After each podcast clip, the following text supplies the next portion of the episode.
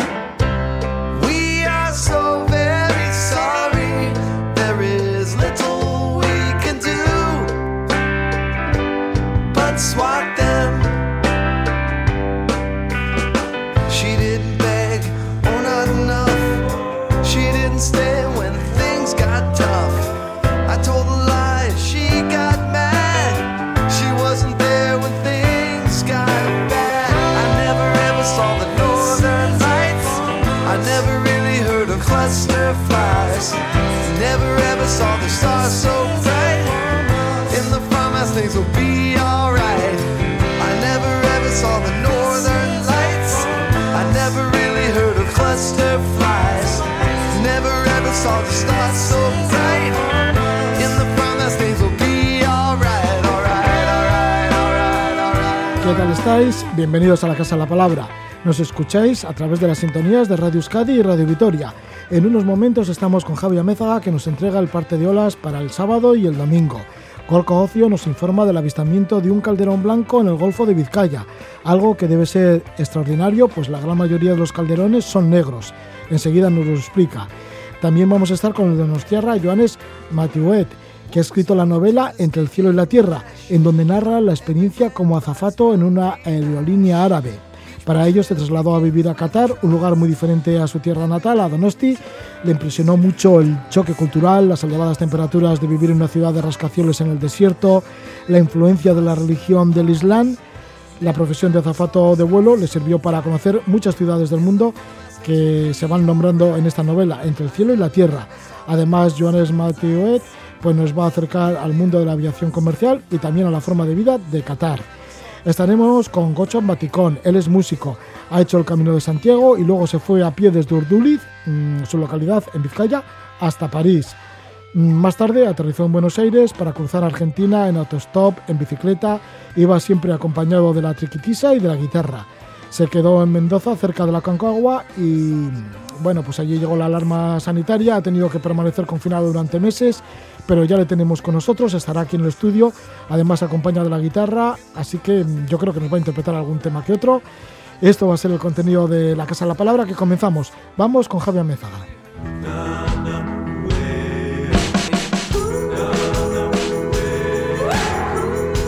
Sobre el acantilado, avistamiento marino, barcos, velas y surf.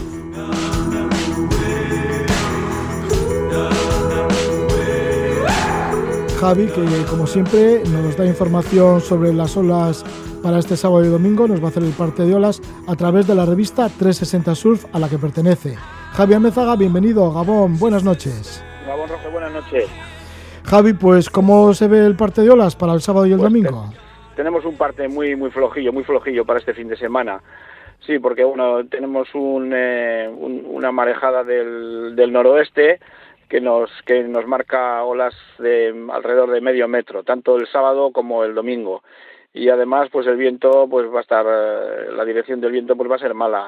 Sobre todo el noroeste, el perdón, sobre todo el sábado, que va a estar soplando el noroeste con, con rachas, pues eh, un poquitín fuertes y eso ya va a romper el, el, el poco mar que hay pues lo va lo va a romper. Y el domingo sí que por la mañana pues mm, eh, marca el viento muy cruzado del oeste suroeste así que puede haber un bañito a la mañana también con medio metro y, y luego ya hacia antes del mediodía pues entra otra vez el noroeste aunque va a ser flojo eh, pues ya sabemos que aquí sopla eh, pega muy mal el noroeste para eh, y desordena totalmente el oleaje. Así que eso la única posibilidad pues es el, domingo a la mañana un bañito es lo único un poco decente. Eh, por lo demás pues tenemos la pleamar a la, del sábado a las 8 a las ocho y veinte de la mañana y la bajamar a las a las dos y veinte de la de la tarde. Son mareas de nivel medio y el agua bueno pues sigue marcando la temperatura de 14 grados que era lo que teníamos el, el fin de semana pasado. Eh, se ha mantenido así la temperatura. A ver si coge un poco más de un poco más de, de calor un poco más de cuerpo esto de el agua y pues eso es un fin de semana un poco un poco flojito nada con poca poca cosa poca cosa Bueno, pues ahí está ese baño que dices, ese bañito el domingo a la mañana, que puede ser con olas de medio metro y Sí, igual hay que aprovechar ahí. Eso es. Bueno, Javi, pues que vaya Vale. bien y hasta dentro de siete días. Muy bien, hablamos. Fin de eh, buen fin de semana. Vale, hablamos, buen fin de semana. Y ahora estamos con Gorka Ocio, Gorka Ocio desde verballenas.com, que siempre también nos da información, aunque últimamente en los últimos cuatro meses ha estado por ahí como observador científico en un atunero vasco en el Atlántico. Bueno, pero una vez ya de regreso, pues nos da información puntual de algunos avistamientos, de cosas que suceden en la mar. Gorka Ocio, bienvenido. Gabón, buenas noches. Gabón Roge, APA, ¿qué tal? Aupa, oye, ¿qué es eso que en el Golfo de Vizcaya se ha visto un calderón blanco? Pues oye, pues un sorpresón, pues eh, lo que tiene la mar, que es una caja maravillosa de sorpresas. Eh, la Asociación de Iparralde Ichas Arima, eh, pues en sus censos anuales que hacen por la fosa de Cabretón, pues, cerca de, de sus costas, de los calderones que por allí pues se mueven, pues el pasado 23 de abril se llevaron la sorpresa de que en una manada de calderones vieron uno de color blanco. ¿Y, y, y por, ¿y qué es lo extraordinario de, de este, de este hecho? Pues que los calderones son negros, negros, negros. Y bueno, pues eh, ha llamado mucho la atención y claro, es la primera vez que en el Golfo de Vizcaya se ve un calderón de este color. ¿Y por qué puede ser blanco? Bueno, eh, es una anomalía genética. Lo, lo que pasa es que no se sabe a ciencia cierta eh, cuál de las dos es, si es un leucismo o un albinismo. Porque para ello tendrían que ver el color de los ojos, tendrían que sacar una fotografía de sus ojos, pero en ningún momento sacó la cabeza y no, no se los pudieron ver, ¿no? Si son ojos de color normal, pues se trata de un leucismo, y si son blancos, o sea, muy claros o rojos, pues un, es un albinismo. ¿Y, qué diferencias hay entre los dos? Pues eh, entre, entre el, el leucismo y el albinismo, pues que los animales albin- albinos son animales que no producen melanina, es decir, no les eh, da el color característico negro y por eso se ponen blancos. Y el leucismo es una peculiaridad genética causada por un gen recesivo que da un color más claro eh, a la piel. Esas son las diferencias. Entonces no se sabe si es leucismo o albinismo hasta que no le vean los ojos o le veamos los ojos. Los calderones son bastante grandes, ¿no? ¿Cuánto deben medir o cuánto llegan a medir? Pues los más grandotes, eh, fácil, los 7 metros de longitud. Se caracterizan, son esos, los calderones son los que tienen la cabeza así muy redondeadas, les llaman ballenas piloto también, en inglés, y bueno, son unos cetáceos que se alimentan casi exclusivamente de cefalópodos, aunque en esta época del año, en abril, que hay bastante comida, bastante pez, bastante caballa y verdel, pues no hace ascos a, las proteínas que, que se encuentran, ¿no? Y bueno, eh, pues nada, a ver si pues tenemos suerte, aguanta un poquito más por aquí y, y se les puede llegar a ver. Sí, porque es una época buena esta de finales de abril, mayo para ver calderones. Abril es muy buen mes, siempre ha sido un buen mes, el, el mejor mes de todos, ya te digo, porque hay mucha comida en la mar y entonces aprovechan aquí y vienen a alimentarse principalmente. Muchas gracias, Gorka, por habernos hablado de este, de este avistamiento tan curioso de un calderón blanco en el Golfo de Vizcaya, que lo ha hecho Ichasarima, una asociación de Iparralde que hace censos de calderones y otros animales marinos. Bueno, pues gracias por esta información, Gorka, y hasta dentro de siete días, si te parece. Pues hasta dentro de siete días y hablamos de otras cosas, de la anchoa o lo que sea. Venga. Ah, vale, sí, porque claro, está la, la campaña de la anchoa. Hombre, claro, están todos los pesqueros pescando al oeste, han estado por Galicia pescando, por Burela. Sí, y últimamente por Asturias, creo, ¿no? Sí, esta, eh, ayer, ayer y antes de ayer han estado pescando cerca de Gijón y el lunes, lunes, martes estuvieron pescando en, en Burela, en, en Lugo, en la provincia de Lugo. Bueno, pues dentro de siete días nos sigues comentando un poquito esta campaña de la anchoa. A ver cómo, cómo está desarrollándose. Gracias, Gorka. Ok, Mateo. Venga, Vale. Vale, agur. Hasta luego. Agur, agur. Agur, agur. Bueno, pues ahora continuamos aquí en la Casa de la Palabra y estamos con una novela que lleva el título de Entre el cielo y la tierra. Y desde Donosti, pues está acompañándonos su autor, Joanes Matiuet.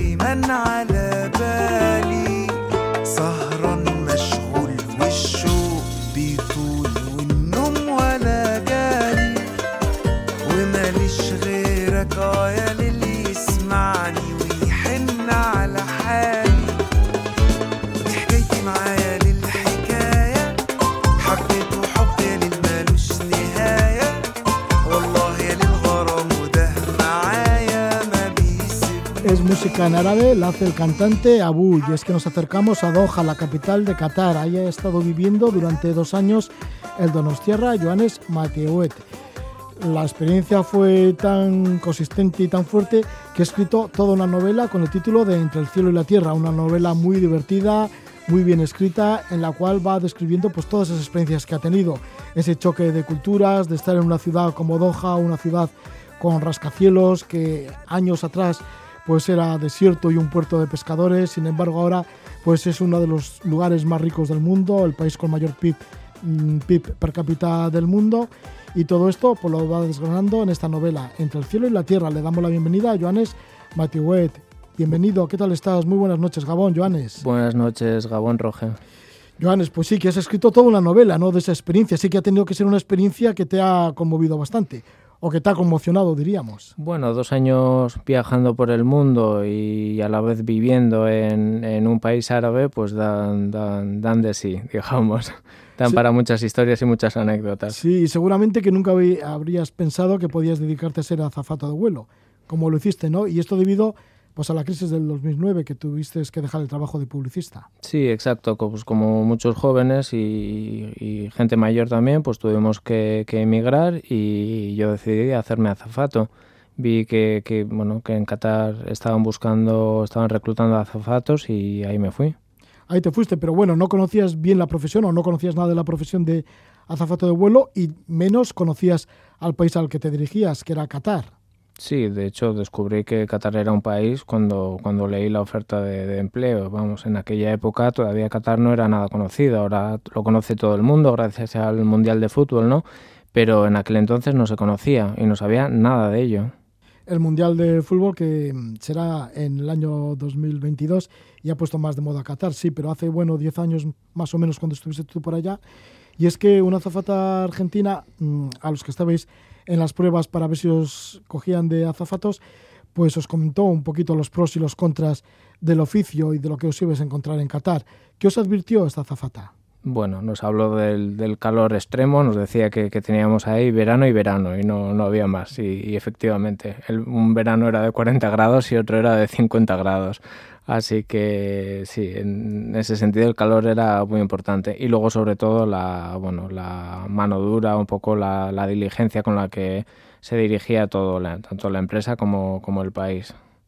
¿Y cuál es esa mano dura o, o, cómo se lleva, cómo es esa educación tan estricta que deben tener los que lleguen allí a Qatar? Bueno, al final, bueno, Qatar no, es una democracia, es un emirato, entonces todo está dirigido por un emir y hay cosas que están muy bien, otras que están no tan bien, pero bueno, todo se hace con mucha severidad, digamos, y todas las reglas hay que cumplirlas estrictamente. Tú cuando vas a Qatar, pues te solo puedes ir si tienes un patrocinador o una empresa que te, que te vaya a contratar entonces una vez entras en el país, digamos, te conviertes casi en, su propiedad, porque ellos te cogen el pasaporte y te dan, eso sí, en eso son muy eficaces, te, pagan eh, una, te pagan la casa, te abren una cuenta bancaria, te, te preparan los visados, o sea, cuando llegas al piso que ellos te ponen, tienes hasta la nevera llena.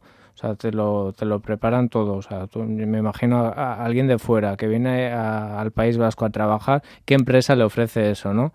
pero luego es verdad que también tenían sus, sus contras, sus horarios estrictos, te controlaban cuando salías de casa, cuando no, tenías tus, tus horarios, etcétera. ¿Qué te va sorprendiendo de las tradiciones del país?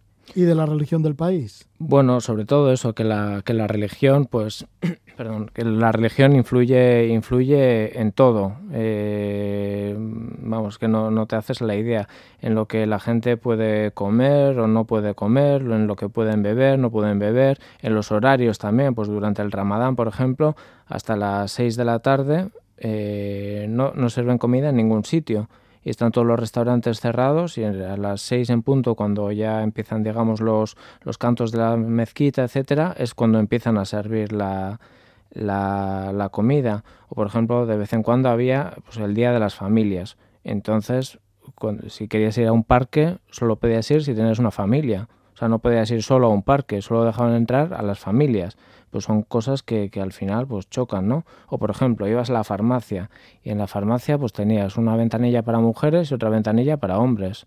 Entonces, pues, pues, pues son cosas que aquí no conocemos. ¿Cómo es ese trato con las mujeres? ¿Tenías oportunidad de hablar con ellas?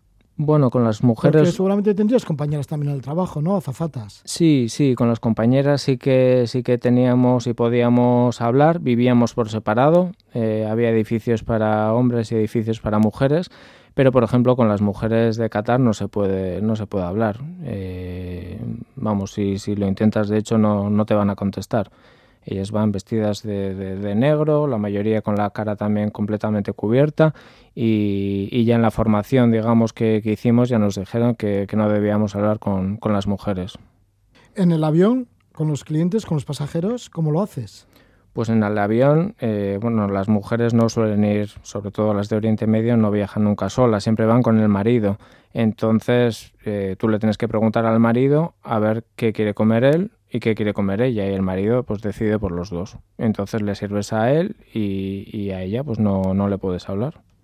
En la vida normal, ¿cómo es tu vida? ¿Cómo era tu vida allí en Doha, en la capital de Qatar?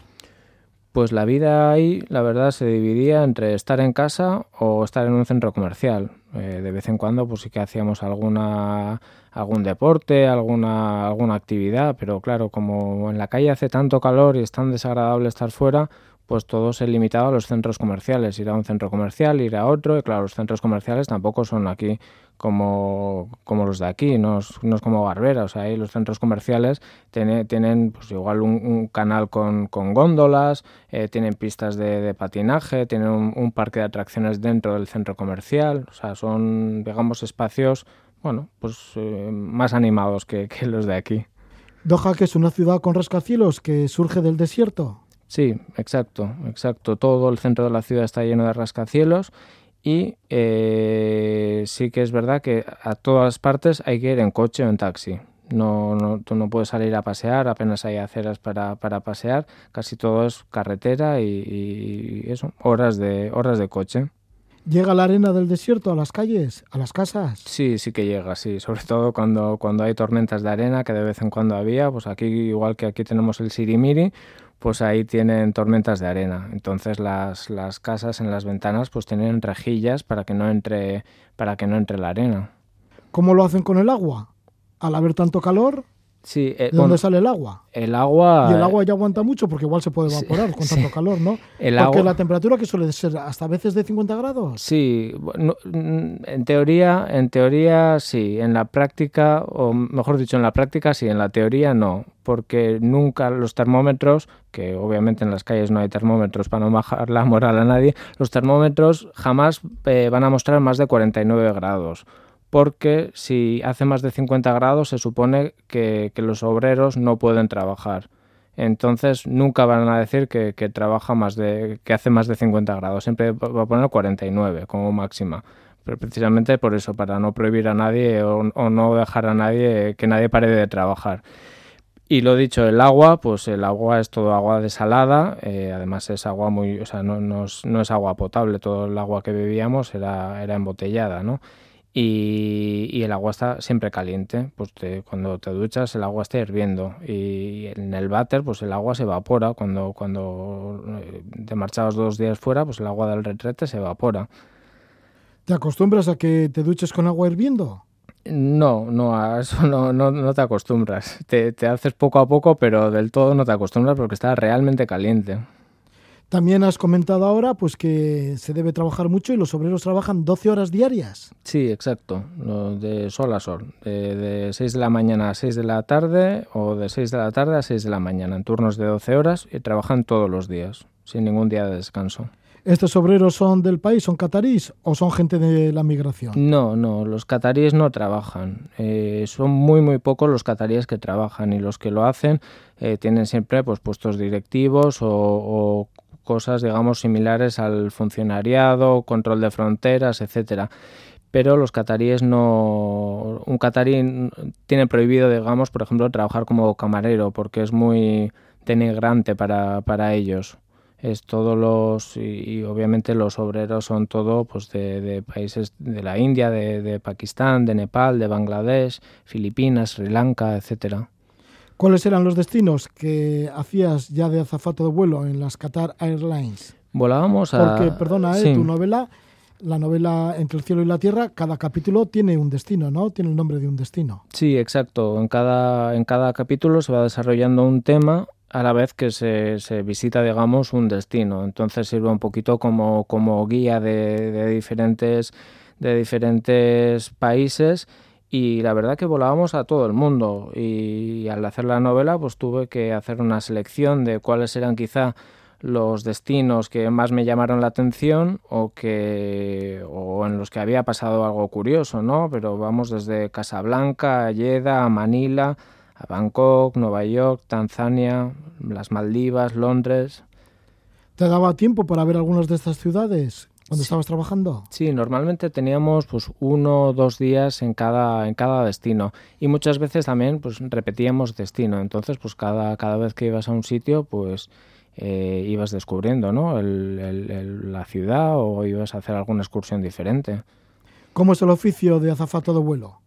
Porque bueno, esto también se va descubriendo en esta novela. Sí, sí, el trabajo, yo creo que, que, en la novela se detalla bastante bien cómo es el, el, trabajo de azafato, que yo creo que es muy diferente a, lo que a cómo es el trabajo de azafato en Europa. Al final, al vivir en Oriente Medio, eh, bueno, el nivel de servicio es mucho más elevado, el, eh, las comidas que dan pues, pues, pues son muy, complejas, muy completas y, y bueno, pues se, se, trabaja, se hace un poco de todo, se hace desde, desde un trabajo de seguridad, también de a veces hay que cuidar a enfermos o tienes, eh, pues eh, en uno de los vuelos, por ejemplo, tuvimos un ataque epiléptico, pues entonces pues tienes que asistir al, al, pasajero, etcétera. Y, y, bueno, sí que es un trabajo que, que, desgasta mucho y que quema mucho.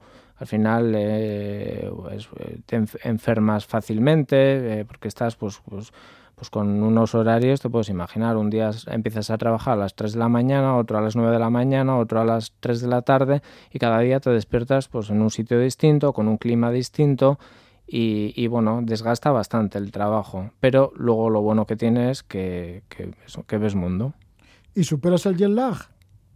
Oh, el, Digo esto de cambiar de horario continuamente. El jet lag se, se supera con pastillas, eso. ¿Ah, sí? Eso, eso se hace con, con hormonas, si no, no, no hay forma. Estuviste dos años. Eh, ¿Por qué dejaste el trabajo de azafato de vuelo en Qatar Airlines? Porque volé a todos los destinos a los que volaba a Qatar. Ese fue mi, mi, mi, objetivo, era volar a todos los destinos, ver todas las ciudades a las que volaba la aerolínea y cuando, cuando las visité todas, pues, pues me marché. Dijiste, hasta aquí hemos llegado. Hasta aquí hemos llegado. Pedí un permiso eh, para marcharme porque no te deja marcharte como, así como así. Obviamente tuve que escribir una carta con, con una milonga enorme eh, contando algún, una historia, algún problema familiar, porque si no, no te dejan marcharte. Ya, ¿y cuál era el destino que más te gustaba? Pues me gustaba mucho Singapur. Singapur, la verdad que es una, una de las ciudades que, que, más me ha sorprendido. ¿Qué echas de menos de, de esta vida, de azafato de vuelo? Pues el viajar, el viajar sin parar, el despertarte un día en París, otro día en Male, otro día en Londres y otro día en Houston. Eso es lo que, lo que más hecho de menos, esos contrastes, ¿no? Que en una misma semana podías estar en tres continentes distintos, con gente distinta, eh, comer comida distinta. Esa es la, la, la riqueza que te, da, que te daba este trabajo. ¿Pagaban bien? Digo que si luego igual compensa con la forma de vida, en tu caso parece el, que no, ¿no? Bueno, el salario estaba bien, o sea, no, era, era un salario pues eh, similar al que podemos tener aquí. Lo que pasa que eh, no se paga nada, es decir, la casa la tienes pagada, eh, las dietas las tienes pagadas, el transporte lo tienes pagado, te pagan hasta, hasta la tintorería, o sea, no, no tienes gastos. Y en Qatar no hay impuestos, se pagan cero impuestos. Entonces todo lo que ganas es para ti. Eso es lo bueno que tiene. ¿Te llegaste a acostumbrar a, a, al choque cultural entre vivir en Donosti y vivir, y vivir en Doha? No, la verdad que el choque cultural eh, a, a, eso no, no, me acostumbré. Para mí era, era, era muy distinto, era demasiado distinto y había algunas cosas que, que me sacaban de quicio. Y, y luego sobre todo esa artificialidad, porque, eh, como hemos dicho, es todo artificial. El país tiene 30 años de historia. Antes no había nada, había nada, desierto. Y ahora de repente tienen campos de golf, tienen parques, tienen rascacielos, pero luego te das cuenta que es todo de, cartón pluma. O sea, vas a un parque, tú escuchas pájaros, pero no hay pájaros. Es que son altavoces con sonido de pájaros, porque no hay nada ahí. O sea, no, es todo artificial. ¿Y en el campo de golf, cómo se puede jugar al golf con tanta temperatura? Bueno, pues, pues, pues aguantando, no, no, no, hay, no hay otra forma. Ahí sí que no tienen aire, aire acondicionado fuera. Bueno, pues para descubrir un mundo distinto, como pueda ser el mundo de Qatar y Doha, su capital, pues ahí está esta novela, Entre el cielo y la tierra, y para conocer también el oficio de azafato de vuelo. Durante dos años lo fue su autor, Johannes Matiwet.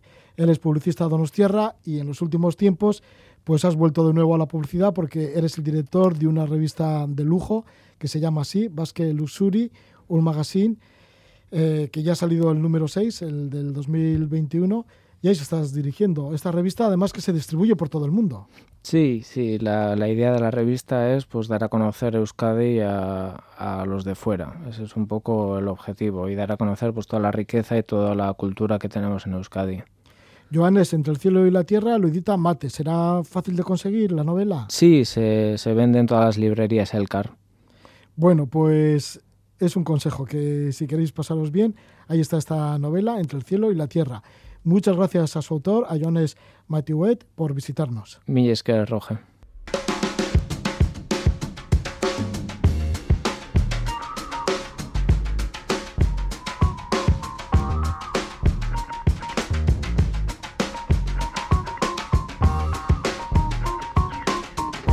Cuanto más duro es el camino, más dulce es el destino. Compruébalo en la Casa de la Palabra.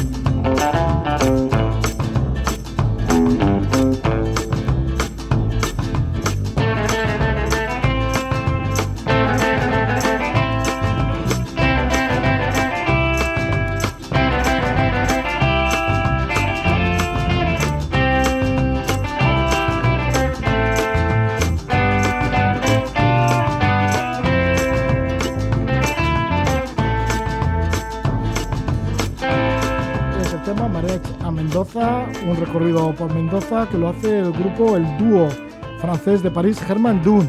Y es que estamos con una persona que llega desde allí, desde Mendoza, en Argentina. Ha estado en Argentina viviendo un montón de aventuras durante dos años y medio. Él es Gocho Baticón Echegaray, que nació en Urduliz, en Vizcaya, en el año 1992. A los 25 años se encontraba en Iruña en el conservatorio estudiando y dijo, pues voy a hacer el Camino de Santiago. Hizo el Camino de Santiago y algo le pasó allí en Fisterra o no sé en dónde, que dijo, que le cambió la vida y además, pues nada, siguió andando. Bueno, primero llegó a Casa Orduliz y luego siguió andando y se fue hasta la Torre Eiffel, hacia París. Y en París decidió pasar, dar el salto a Sudamérica, Argentina, estuvo en Buenos Aires y en Argentina pues recorrió hasta la Patagonia, llegó a Ushuaia, entre autostop, también hizo bicicleta y luego subió hasta Mendoza. Allí llegó extenuado, visitó el hospital y todo de, del esfuerzo que hizo y nosotros le hemos hecho dos conexiones. Aquí en Radio Euskadi pues hemos hecho dos conexiones con Gocho Baticón Echegaray, pero hoy le tenemos presente ya que ha regresado de nuevo para nuestra tierra, para aquí, para el País Vasco. Le damos la bienvenida a Gocho Baticón. Gabón Gochón. Gabón Roge. Bueno, que además te acompañas de tu guitarra. Sí. Y de una flauta. Sí, sí. O sea que has venido completo de instrumentos, ¿no? Bueno, hay que decir que además eres músico, que tocas el piano, la triquitisa, cantas, tocas la guitarra y la triquitis y la guitarra siempre te han acompañado. Sí, sí, sí, todo el viaje. en todo el viaje. ¿Y esto de la flauta? Bueno, pues fue un regalo que me hicieron pues dos amigas muy especiales cuando nos despedimos y la conservo porque me parece, bueno, pues una parte súper importante del viaje y, bueno, de la cultura andina, ¿no? Sí, y además viene envuelta con una nota, que igual la dejamos la nota para el final de la entrevista. Bueno. A ver lo que, Bueno. a ver lo que escribe. ¿Se puede decir lo que escribe esa nota? Sí, la Lo podemos lo- leer. vamos, lo que, lo que se puede leer en la nota. Bien, Gocho, pues, ¿cómo que el Camino de Santiago te cambió la vida? ¿Suele cambiar muchas vidas o qué?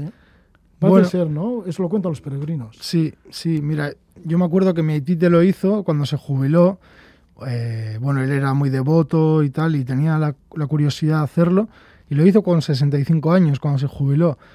Y yo me quedé con la cosa aquella de, ¿qué será eso? El camino que ha hecho mi Haitite, ¿qué será eso? Que estuvo un montón de tiempo fuera de casa y tal.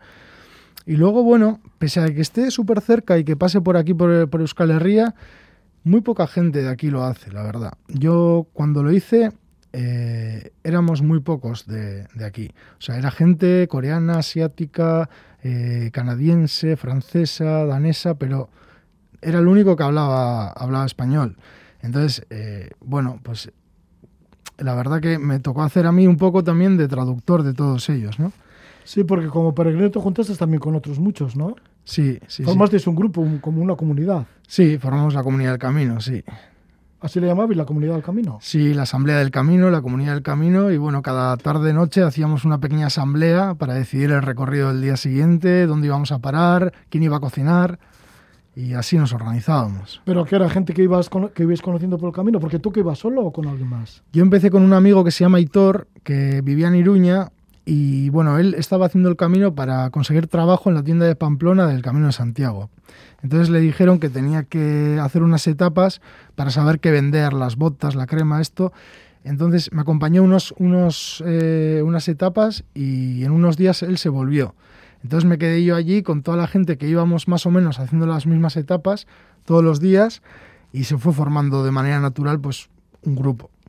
¿Qué estabais? Creo que como 35 o 40 personas en ese grupo, en esa asamblea del camino. Sí, éramos un montón de gente. ¿Y qué hacíais entre vosotros? Digo, una vez que llegabais, que terminabais las jornadas, ¿cómo entablabais conversación y, y a qué os dedicabais? Bueno, pues normalmente eso, cada uno hacía el camino, o sea, la etapa del día la hacía un poquito a su aire y decíamos, bueno, ¿dónde vamos a parar hoy? Pues en tal pueblo, vale, ¿y en qué albergue? Pues en este albergue que pone que está muy bien y que es barato, venga. ¿Y quién cocina? Pues eh, hoy van a cocinar las danesas, por ejemplo, y comida típica de ellas. Y así, pues nos juntábamos a la tarde, nos duchábamos, nos reventábamos las ampollas, hacíamos todo ese tipo de cosas y cenábamos todos juntos. Pues cada día una, co- una cocina de un país, ¿no? Era, un- era muy especial. ¿Qué aprendiste del camino de Santiago? Pues, pues que, mira, creo que lo que más aprendí en el camino es que la mochila hay que llevarla ligera.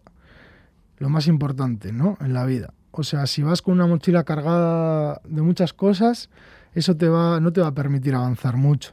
Entonces yo empecé el camino con una mochila pues llena de cosas, llena de zapatos, llena de ropa y al segundo día pues tuve que dejar la mitad de la ropa y de, los zapatos pues en un, en un albergue porque no podía caminar con ese peso. Sí, llegaste a Santiago de Compostela y luego además te fuiste para Fisterra. Y allí en Fisterra decidiste que algún día caminarías hacia París, porque el siguiente paso fue caminar desde tu casa en Urduliz hasta París. Sí, llegamos a Fisterra y estaba tan motivado que dije, bueno, ¿y ahora qué es? Ah, El camino de Santiago ha acabado, pero yo no quiero acabar de caminar. Y, y bueno, como había encontrado mucha gente francesa que me contaba que antes se venía cada uno de su casa, que la tradición hacía que cada uno saliera de su domicilio, que había mucha gente que salía de Francia y que había un camino señalado desde París. Entonces, bueno, me informé un poco y dije, venga, pues venga, vamos para París. Te fuiste a París y llegaste a la Torre Eiffel. Sí, ahí llegué. Ya, pero no es como el Camino de Santiago, que tiene sus albergues, que ya está muy marcado, muy señalizado. ¿Cómo lo hiciste para llegar a París desde Urduliz?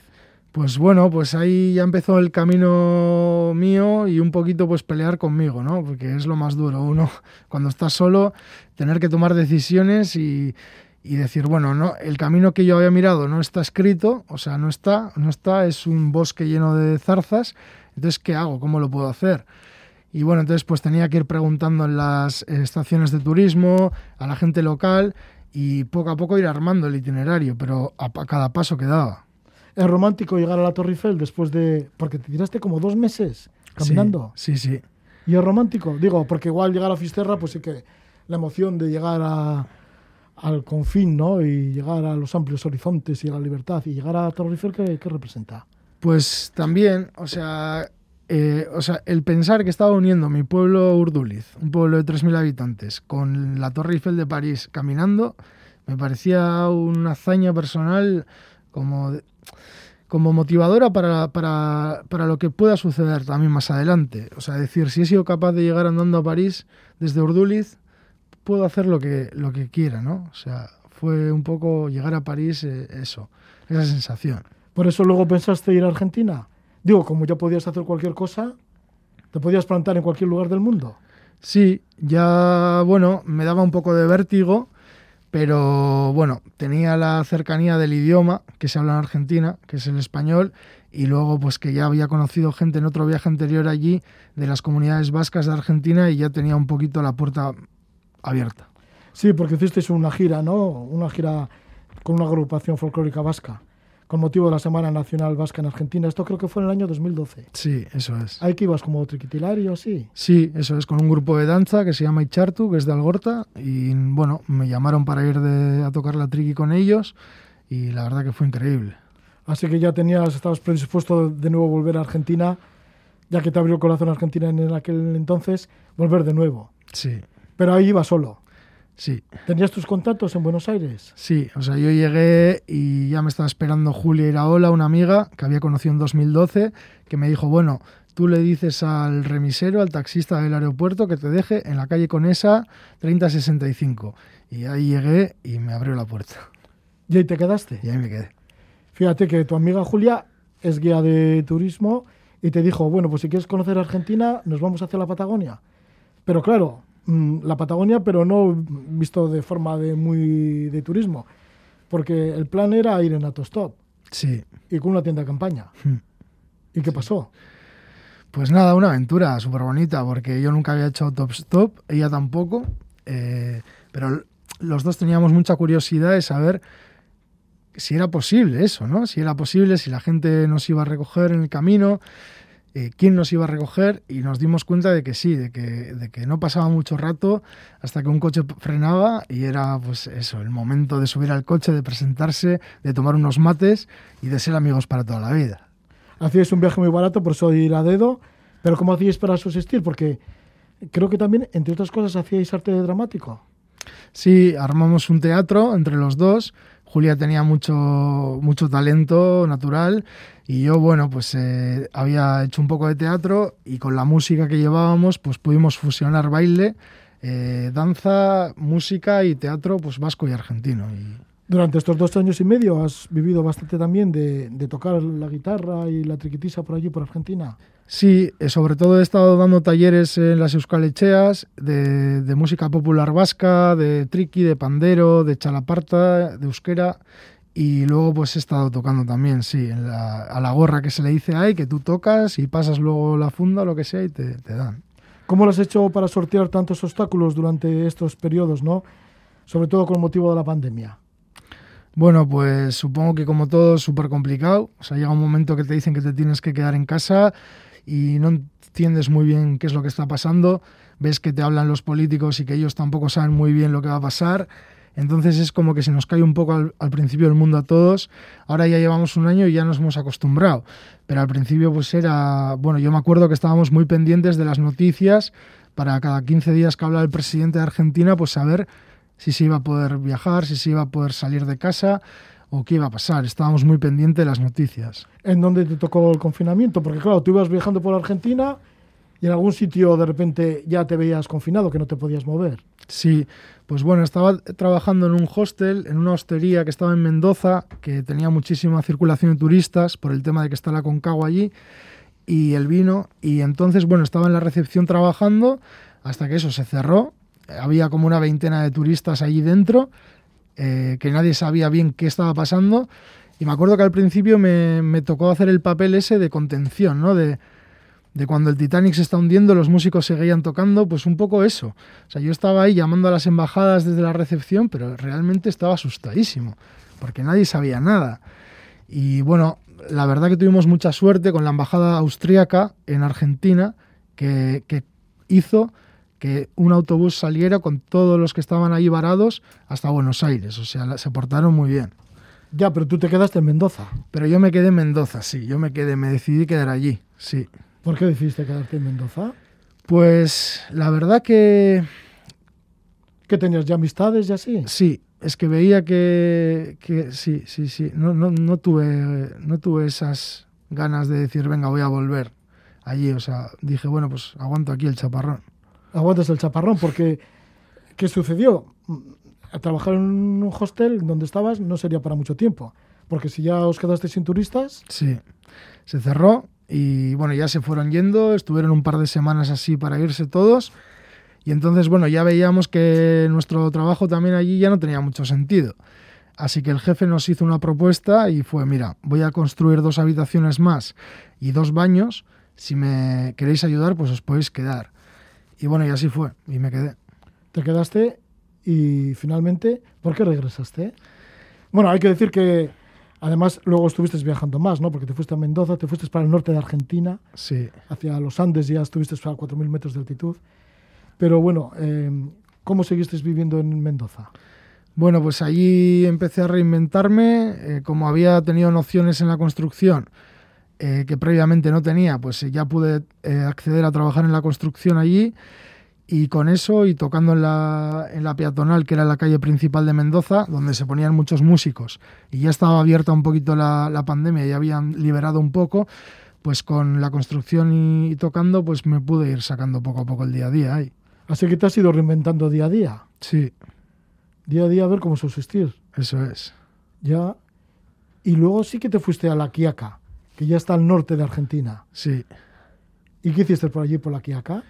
Bueno, pues eh, quería conocer el norte de Argentina y justo se abría un poquito todo el turismo en verano, que fue en enero.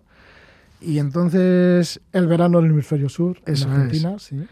y entonces dije, bueno, pues eh, con dos amigas que iban a ir en su coche particular, me invitaron a ir con ellas y fuimos pues hasta La Quiaca, ¿no? que es la frontera con Bolivia de Argentina, que no tiene nada que ver con el sur, o sea, es otra cosa.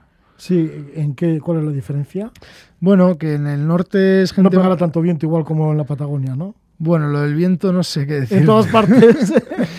Pero sí, a- también me he dado cuenta al llegar a Euskal Herria que aquí pega el viento también de lo lindo. O sea que. sí, porque el viento te pegó en la Patagonia tremendamente y eso Sí. lo notaste más yendo en bicicleta. Sí, sí, sí. Porque llegó un momento en que te hiciste con una bicicleta. Eso es, eso es. Pues el norte muy autóctono, o sea, la gente muy nativa de la tierra, eh, bueno, pues eh, otro tipo de gente, no son blancos como, como en la Patagonia, que son descendientes de europeos, sino que son autóctonos de ese lugar. Tienes por ahí la, la guitarra. No sé Sí. si nos puedes tocar algún tema de la zona.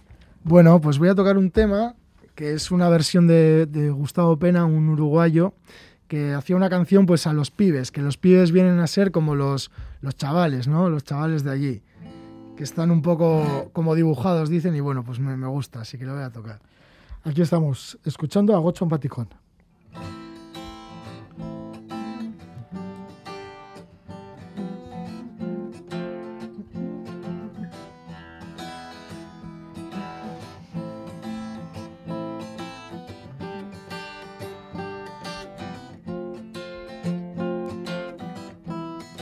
Los pibes allá en la esquina están como dibujados. No les pagan sus pecados, no les tocó religión. Y esperan la tardecita y van hasta la placita. Fuman y beben un poco, después tocan el tambor. Porque tiene mucho cielo y mucho mar. Me gusta este lugar, que no, ¿cómo que no? Míralo, míralo. Los pibes cumplen condenas y entran y salen las penas. Y entran y salen las penas de tu niño corazón. Y tienes la valentía de ganarte el día a día. Y aunque una noche sin luna se pierda tu encendedor, porque esperas que en el cielo esté el amor, que no tuviste voz, que no, ¿cómo que no? Míralo, míralo.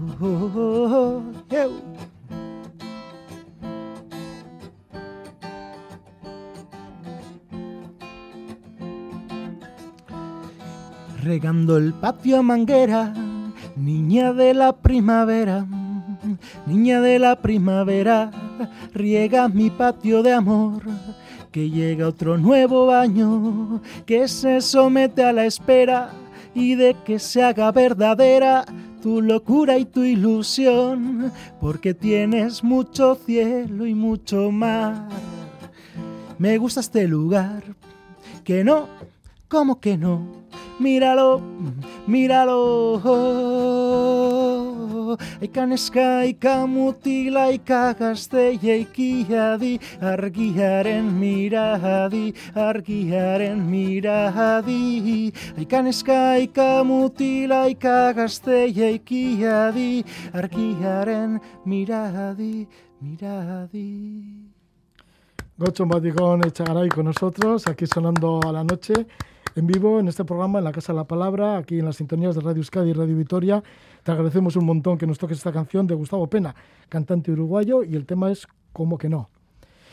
Que seguramente lo tocabas por allí, por Argentina. Sí, ahí lo aprendí. Ahí lo aprendiste.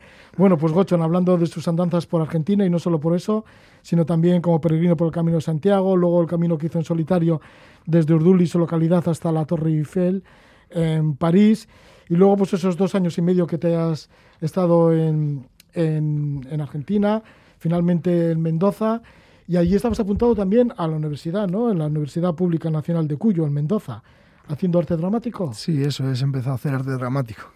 Has empezado a hacer arte dramático, pero bueno, ahora estás en casa, en Urduliz. Sí. ¿Regresarás para allí, para Mendoza? Pues estamos ahí peleando a ver si en unos meses pues nos dejan estar allí, presencialmente. Sí. Bueno, pues muchísimas gracias. Ah, y lo más importante, se nos olvidaba, bueno, lo más importante, que habíamos dicho al principio de la entrevista que nos ibas a contar, Uh. que has ido la flauta con esa nota. ¿Y qué viene en la nota de la flauta? Bueno, pues esto, ostras, ¿eh? No, se- no se lo enseñaba a nadie, la verdad. Sí, La- porque esta nota envuelve la flauta. Sí. Oye, Sí, si sí. quieres no lo, dices, no lo digas. ¿eh? No, lo leo si queréis. Sí, lo leo. ver.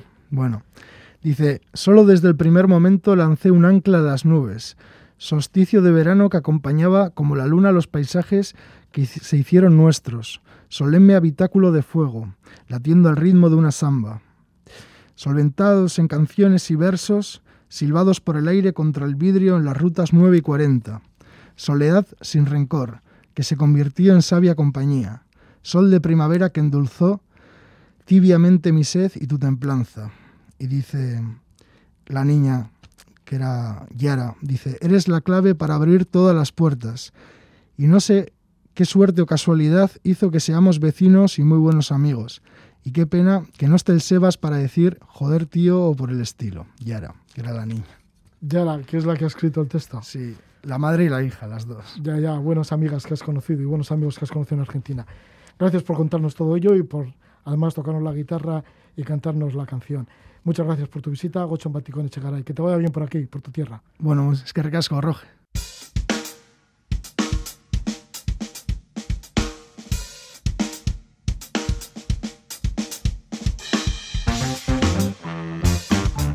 En compañía de Gochon Baticón despedimos ya la Casa de la Palabra. Antes de poner punto final, vamos a escuchar la música del baterista Blas Fernández en su disco Urban Étnico. Estará actuando Blas Fernández junto con Raúl Vera a la guitarra y José Luis Canal al piano en el Instituto Bertendona de Bilbao este viernes 30 de abril a partir de las 18.30. Que disfrutéis mucho, que vaya bien la noche.